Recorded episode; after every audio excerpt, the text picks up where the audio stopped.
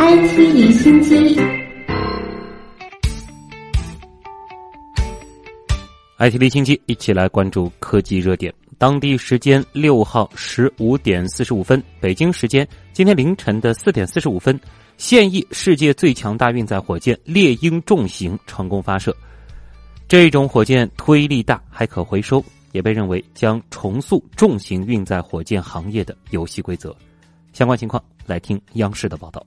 Three, two,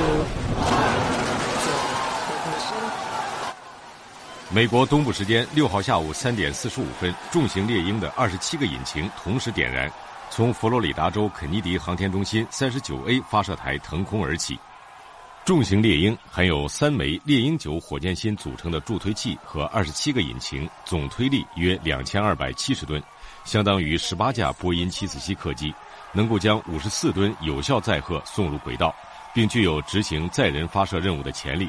它可以将超大体积的卫星送上地球轨道，也能够把宇宙飞船送到月球、火星甚至更远的太空。此外，重型猎鹰还是一款可重复使用的重型运载火箭。发射八分多钟后，组成重型猎鹰第一级的三枚猎鹰九火箭芯中，有两枚几乎同时成功降落在位于陆地上的回收平台。这次试飞被认为风险极大，但试飞成功后，重型猎鹰运载火箭成为当前世界上最强大的重型运载火箭，同时也成为美国继上世纪六十年代发射土星五号登月火箭以来运载能力最强的火箭。作为由私人投资的火箭，重型猎鹰的发射也使美国太空探索技术公司在航天产业的市场覆盖率提升到一个新高度。根据太空探索技术公司公布的数字，每次发射客户需要支付的费用为九千万美元，这一数字远低于同行报价。本次重型猎鹰火箭试射有一件趣事令人关注，那就是火箭运送一辆特斯拉跑车飞往太空。据太空探索技术公司和特斯拉公司的首席执行官埃隆·马斯克介绍，重型猎鹰的首次飞行搭载的是他自己的一辆午夜樱桃红的特斯拉敞篷跑车。车里还坐着一个身穿太空服的假人，同时车上还会循环播放已故摇滚明星戴维·鲍伊的经典歌曲。此外，这辆车上还装有三个摄像头，如果一切顺利，这三个摄像头会给大家带来史诗般的视角。据马斯克介绍，这辆红色跑车会被送入一条椭圆轨道，椭圆的一端在地球轨道，另一端在火星轨道。理论上，它将在这条轨道上运行数亿年，甚至超过十亿年。届时，这辆红色跑车就能与那颗一直等待着人类去探索的红色之星相互辉映了。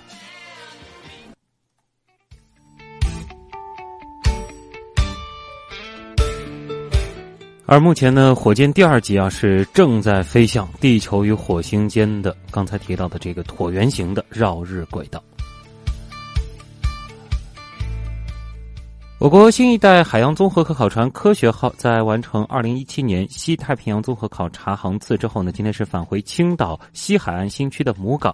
科考队员在本航次成功建成我国首个深海实时科学观测网，西太平洋深海三千米范围内的温度、盐度和洋流等数据实现一小时一次实时传输。根据介绍，在中国科学院战略性先导科技专项。热带西太平洋海洋系统物质能量交换及其影响支持下，西太平洋科学观测网经过四年建设，深海连续和实时观测能力取得了显著进展。二十套深海前标八百多件观测设备，多数已经稳定取得连续三到四年的大洋水文和动力数据，并且实现了大洋上层和中深层代表性深度的全覆盖。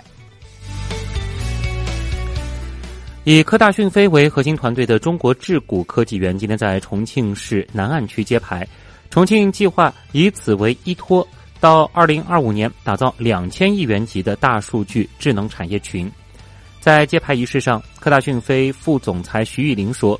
在国家宣布四大新一代人工智能开放创新平台中，指出要依托科大讯飞公司建设智能语音国家新一代人工智能开放创新平台。中国智谷科技园呢，就是落实国家这一要求的具体举措。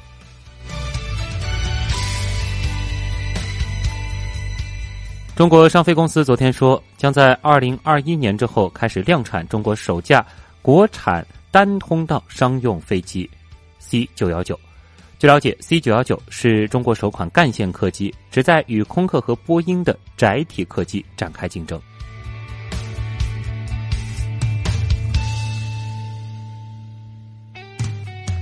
继续来关注 IT 产业的热点，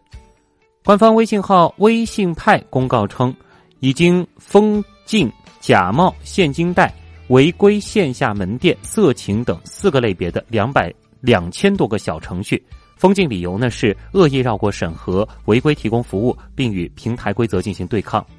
微信还拿出了一系列措施，与违规行为从源头展开持久战。去年四月成为美团独立品牌的美团旅行。最近宣布与度假集团 Club Med 是达成了全球深度合作，Club Med 美团旅行旗舰店正式上线，双方呢已打通数据，开启直连，消费者可以在美团旅行 App 上对 Club Med 旗下的度假村啊实时的房屋状态和动态进行查询以及预定。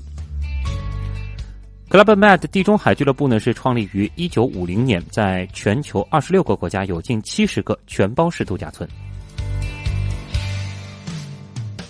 比特币呢是走出了三个月来的低谷，但仍然面临着监管趋严的形势。交易平台 b i s t a m 的数据显示，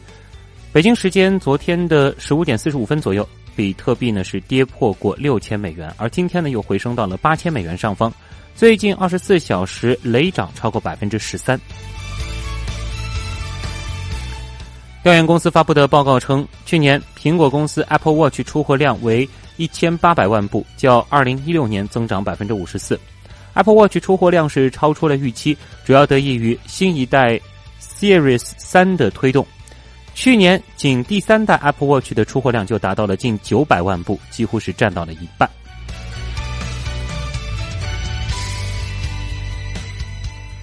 苹果公司在二月二号致美国立法者的一封信当中，是提供了有关电池门事件的更多细节。苹果表示，看到更换 iPhone 电池的强烈需求，正在考虑向那些支付了七十九美元替换电池的客户返还额外现金的可能性。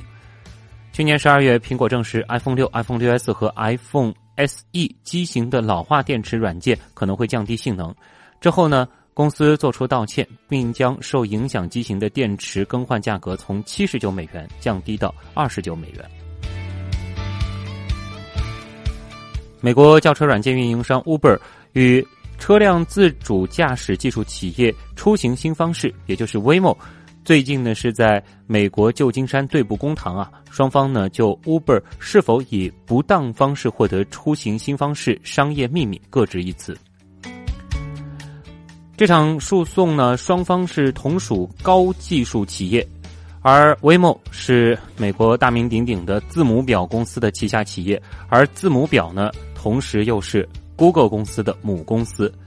Uber 一定程度上可以说是在与 Google 人马对阵，吸引了法律界、技术界和经济界的关注。Waymo 说。谷歌的前工程师莱万多夫斯基，二零一五年十二月私自下载文件，数据量将近十 G 字节，涉及商业秘密和激光雷达导航系统。四月，他辞职，创立无人驾驶卡车企业奥托公司。半年之后呢，奥托由 Uber 以六点八亿美元收购。莱万多夫斯基呢，是成为了 Uber 自动驾驶技术的项目主管。激光雷达系统能够形成实时感知周边环境的激光网。使汽车识别道路方向、地形和标志物，堪称是车辆自主驾驶领域的关键技术之一。威莫自称为研发激光雷达传感器累计投入了数以千万计的美元。